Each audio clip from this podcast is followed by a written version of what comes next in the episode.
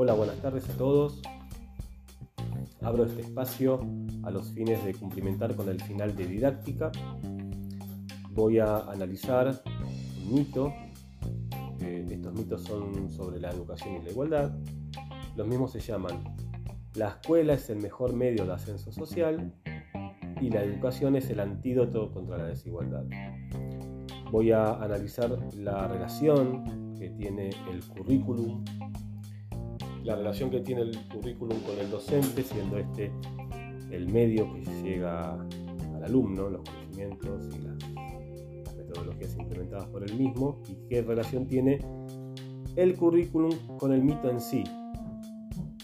Así que vamos a decir que es, eh, es cierto que estudiar vale la pena, y quienes tienen más años de escolaridad tienden a conseguir mejores empleos y mayores ingresos, además de respeto y consideración social. No existe, sin embargo, una relación automática del tipo causa y efecto entre éxito escolar y éxito social. La relación entre la escuela y la igualdad social ofrece varias aristas de análisis.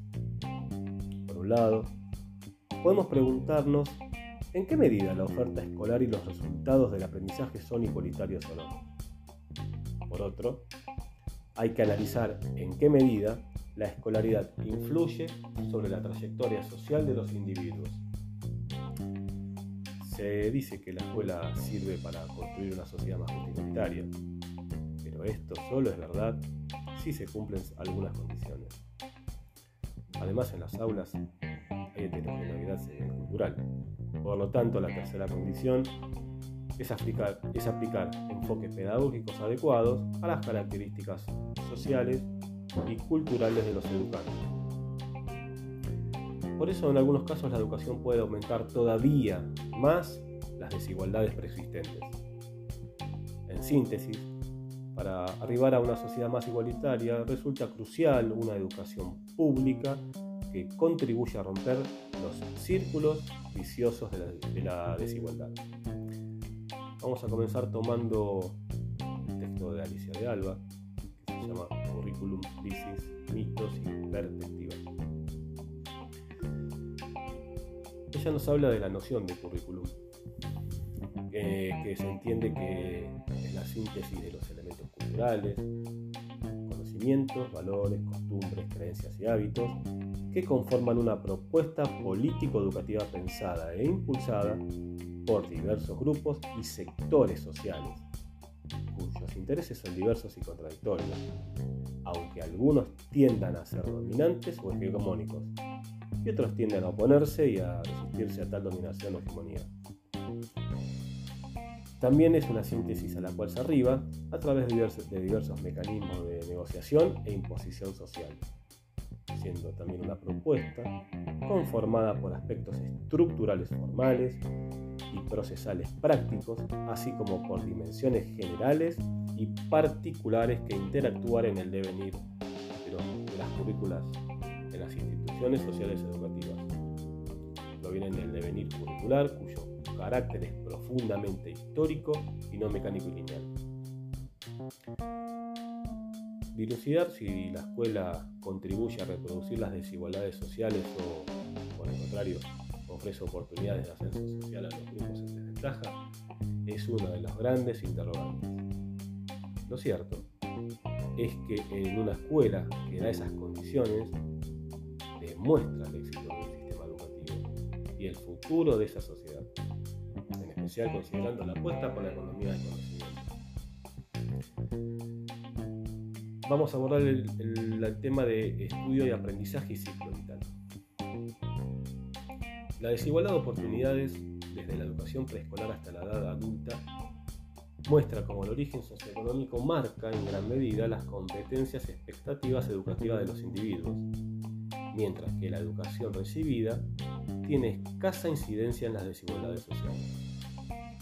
Hasta el momento hemos abordado como el currículum está determinado por factores sociales, políticos, institucionales y personales en relación a las decisiones que cada docente toma cuando pone en acto el currículum.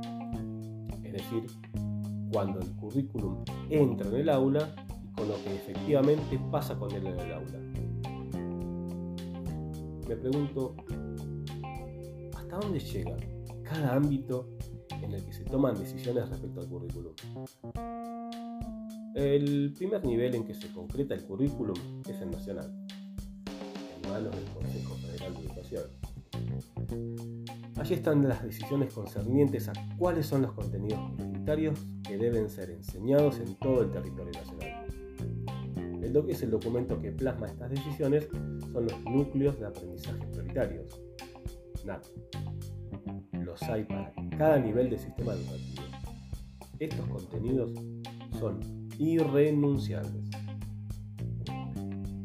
El segundo nivel de concreción curricular es el jurisdiccional, es decir, cada provincia reestructura esos contenidos, toman decisiones en relación a otros componentes del currículum, como por ejemplo la adhesión a una concepción de aprendizaje, modos de evaluación, secuenciación de contenidos, entre otros. No pueden desconocer los NAP, pero pueden regionalizar la propuesta. En general, es más prescriptivo, el documento que plasma este nivel de concreción del currículum es el diseño curricular. Así como los NAP, hay diseños para cada nivel educativo además de un marco general, en el que se definen los marcos políticos y epistemológicos, que son la base del mencionado diseño, contemplando este las grandes definiciones del sistema educativo en cada jurisdicción. En tercer nivel, corresponde a la educación que la institución educativa realiza a la, adecuación que la institución educativa realiza a partir del diseño curricular. Las escuelas ponen en contexto las decisiones jurisdiccionales considerando las particularidades de su comunidad. El documento que plasma este nivel de concreción es el proyecto institucional. En él se, explicitan las intenciones, las metas, proyectos que se llevarán adelante para la concreción de esas intenciones se organizan los elementos del currículum articulando año por año, por ciclo, por nivel. Se toman decisiones junto con el colectivo docente acerca de los modos de enseñar, los tiempos, etc. El proyecto curricular es el camino, desde la escuela que se tiene hasta la escuela que se desea tener, y en él deben escucharse todas las voces de la comunidad educativa. Y acá me voy a detener en uno de, las partes del currículum, que es el currículum oculto. Es ese que no se ve pero está. Es ese que no se ve pero se siente. Y vamos a decir que es lo que no está explícito, pero sin embargo se transmite consciente o inconscientemente. Se vincula con creencias, principios y concepciones del docente. Su construcción no parte de opiniones ilimitadas, sino que se encuadra dentro de ciertos límites dados, por lo propio de la escuela, horas de clase, materias especiales. ¿Qué lugar ocupan los docentes en la cuestión curricular? Bueno, por lo general los docentes apoyan los cambios que se proponen, pero en la práctica no los llevan a cabo. Esto puede ser por los modelos mentales y cómo influyen inconscientemente en la manera de actuar y pensar negativamente no examinamos los modelos mentales que estamos hablando, estos van a permanecer ahí obstaculizando el trabajo como docente. Por eso que hay que tomar conciencia para poder participar de las mejores propuestas de cambio. Para modificar, para poder modificar esto, hay que decir lo que se calla, equilibrar la indagación con la persuasión y distinguir entre lo que decimos que hacemos y lo que realmente hacemos Concluyendo eh, el espacio, la desigualdad persiste a lo largo de la vida. Otra conclusión general del estudio es que el estatus socioeconómico de la familia de origen, medido a través del nivel educativo de madres y padres, tiene un peso determinante en las competencias adquiridas. Influencia, además, se mantiene a lo largo del ciclo vital, si bien tiende a decrecer. De acuerdo con determinados informes, la escuela no modifica el efecto del origen familiar o el estatus migratorio de las competencias del alumnado, y la titularidad de los centros educativos no incide sustancialmente en el nivel de conocimiento y del currículo diferencias entre el rendimiento académico que se da entre las escuelas son poco significativas y obedecen en cualquier caso a la segregación escolar por factores socioeconómicos. La desigualdad genera inequidad en el acceso a la educación, pero también sucede lo contrario. La ausencia de educación o una educación de baja calidad es generadora de pobreza y desigualdad. Los niños y niñas que no pueden desarrollar su potencial a través de la educación ven condicionado su futuro, viéndose condenados a una situación crónica de pobreza y exclusión. Son niños, y sobre todo niñas, de familias pobres en zonas rurales, en países en conflicto, en situación de refugio o desplazamiento, con necesidades educativas especiales, entre otros colectivos.